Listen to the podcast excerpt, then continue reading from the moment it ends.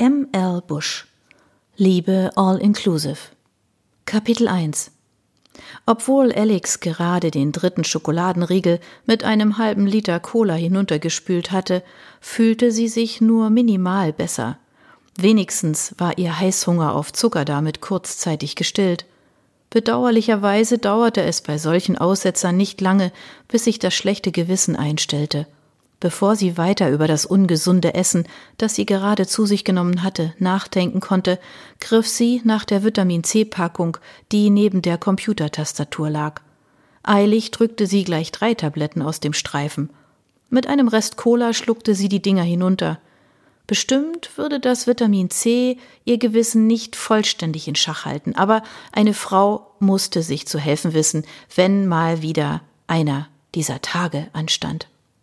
Alex war gelernte Hotelfachfrau und arbeitete gefühlt rund um die Uhr. Sie war Empfangsdame, Nachtportier, Zimmerkellnerin und zu guter Letzt war sie auch für das Gepäck der wenigen Hotelgäste verantwortlich, wenn sie denn welches hatten. Lediglich den Job als Tellerwäscher und Zimmermädchen erledigte Eddie, die Aushilfskraft, die einmal täglich für ein paar Stunden kam. An diesem Montagmorgen erwartete sie zwei Gäste, die jeden Augenblick eintreffen konnten. Die Zimmer waren beide für zehn Uhr reserviert worden. Mr. Ich bin schön prominent und berühmt hatte sich heute für den Purpursalon entschieden und der aufgeplusterte Geschäftsmann bevorzugte, wie so oft, das Waldzimmer mit der schönen Aussicht und den mediterranen Klängen.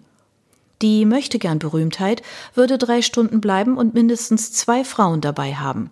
Der schweigsame Anzugträger reservierte seine Räumlichkeiten stets den ganzen Tag, auch wenn er nur ein paar Stunden blieb. Offenbar spielte Geld für ihn keine Rolle. Das Three Rooms war im weitesten Sinne ein Seitensprunghotel, welches Alex gehörte und ihre Haupteinnahmequelle darstellte. Das zweistöckige Gebäude, auf dem gleich zwei Hypotheken lagen, befand sich in Shoreditch, einem hippen und sehr angesagten Stadtteil von London, und hatte einen makellosen Ruf. Es gab im Three Rooms, wie der Name schon sagt, lediglich drei Räumlichkeiten, alle mit Bad und kleiner Küche ausgestattet. Da Alex bestrebt war, die Zimmer mehrmals täglich anzubieten, verlangte sie für einen Tag samt Übernachtung eine unerhört hohe Summe, Seit der reiche Geschäftsmann ihr Konzept mit seinen ständigen 24-Stunden-Buchungen ruiniert hatte, hatte sie den Preis allein für ihn schon dreimal angehoben. Es half nichts. Er blieb hartnäckig und kam ständig wieder. Eine Frau, es war immer die gleiche, meist mit Aktentasche und Hosenanzug, brachte er nur äußerst selten mit.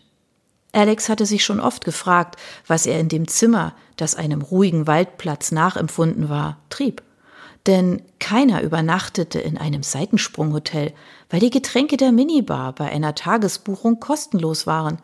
Auch das im Preis inbegriffene Essen, das sie beim Lieferservice bestellte, aß er höchst selten. Es wunderte sie nicht wirklich. Sein Äußeres ließ darauf schließen, dass er weitaus Besseres als Pizza und Pasta gewohnt war. Alex konnte sich beim besten Willen nicht vorstellen, warum er ins Three Rooms kam. Höchstwahrscheinlich war er nur ein arbeitswütiger Singlemann mit Waldfetisch.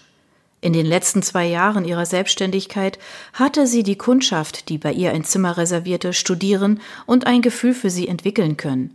Natürlich wusste sie es nicht mit Sicherheit, aber ihrer Vermutung nach befanden sich nur sehr wenige Ehebrecher unter den männlichen Hotelgästen. Das Three Rooms wurde von den unterschiedlichsten Leuten besucht. Auch Frauen kamen mit großem Interesse und buchten sich eine Auszeit vom täglichen Stress. Eine alleinerziehende Mutter von vier kleinen Kindern kam immer mittwochs vormittags, sobald sie ihre Blagen los war, und reservierte sich den Purpursalon für zwei Stunden. Das Zimmer besaß eine runde Badewanne mit Massagedüsen.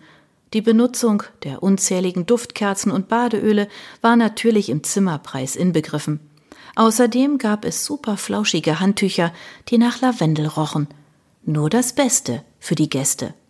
Alex musste jedes Mal schmunzeln, wenn die ausgeruhte Mutter nach zwei Stunden gut duftend und wunderbar entspannt mit ihrem Buch unter dem Arm abzog.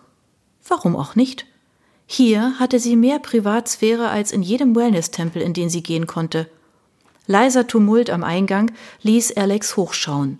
Die Modelberühmtheit war im Anmarsch und hatte diesmal sogar drei Paparazzi an den Hacken. Beim letzten Mal war es nur einer gewesen. Busenwunder 1 ging an seiner rechten Seite und Busenwunder 2 schmückte seine linke. Alle drei lächelten und machten hübsche Gesichter für die Fotografen, die nicht ganz so interessiert schienen, wie die Modelberühmtheit es gerne gehabt hätte. Dass Jason Toms ein gefragtes Männermodel war, wusste Alex, weil er ihr das erzählt hatte. Brühwarm und nicht nur einmal. Wenn sie ihn reden hörte, konnte man glatt glauben, er würde demnächst für die Wahl zum Modelmann des Jahres kandidieren. Alex bezweifelte das. Sie reckte das Kinn und starrte durch die verglaste Eingangstür nach draußen. Bestimmt würde Jason sich für die Paparazzi etwas einfallen lassen. Der Frauenschwarm war erfinderisch und bot seinen treuen Fans stets eine gute Show. Letzten Monat war es ein wenig geschickter Nippelblitzer seiner ständig wechselnden Begleitung gewesen. Neugierig verfolgte Alex das Treiben vor dem Hotel. Was es wohl diesmal zu sehen geben würde? Auch wenn Jason Toms eindeutig ein zu großes Ego besaß, mochte sie den Casanova irgendwie. Sie kaufte ihm nicht eine Sekunde lang ab, dass er auf flotte Dreier stand, wie er alle glauben lassen wollte. Er war unglaublich nett. Außerdem sorgte er stets dafür, dass seine Beliebtheit auch für sie Profit abwarf. Seit er das Three Rooms in regelmäßigen Abständen besuchte, hatten sich ihre Follower in den sozialen Netzwerken verdoppelt. Kein Wunder, wenn man bedachte, welchen Wirbel er bei jedem Kommen veranstaltete. Das ein oder andere Foto ihres kleinen, aber feinen Hotels war so bereits mehrere tausendmal geliked worden. Natürlich auch aus dem Grund, weil Jason sie freundlicherweise verlinkt hatte. Sie kam nicht dazu, ihre Neugier zu befriedigen, da Gast Nummer zwei, der reiche Anzugträger, sich räusperte und nach Aufmerksamkeit verlangte. Colton West tippte ungeduldig mit seinem Autoschlüssel auf den Tresen, als würde er schon lange warten. Alex war verwirrt. Wo kam er so plötzlich her? Wie war er hereingekommen? Hatte er den Hintereingang benutzt? Dass Hotelgäste über den Notausgang ein- und ausgingen, war nicht üblich und hatte bei seinem letzten Besuch eine einmalige Ausnahme bleiben sollen. Wegen eines defekten Türscharniers hatte sie Mr. West angeboten, das Hotel durch den hinteren Zugang zu verlassen. Offensichtlich fühlte er sich jetzt berechtigt, immer diese Abkürzung einzuschlagen. Guten Morgen, Mr. West, begrüßte sie ihn höflich und griff nach dem Schlüssel, an dem ein grüner Baumanhänger aus Holz baumelte. Es wäre schön, wenn Sie demnächst wieder durch den vorderen Eingang kommen würden. Sie schob ihm den Schlüssel zu. Auch wenn der Weg vom Parkplatz über den Hintereingang kürzer ist, bleibt er in der Regel allein den Angestellten des Hotels vorbehalten. Dass Eddie ihr einziger Angestellter war, behielt sie für sich. Die Miene des Gastes zeigte kaum eine Regung, nur ein Mundwinkel bewegte sich minimal. Wie immer trug er einen dunklen Anzug und eine akkurat gebundene Krawatte. Ich benutze mit Vorliebe den Haupteingang, Miss Harrison, wenn er denn passierbar ist. Hä?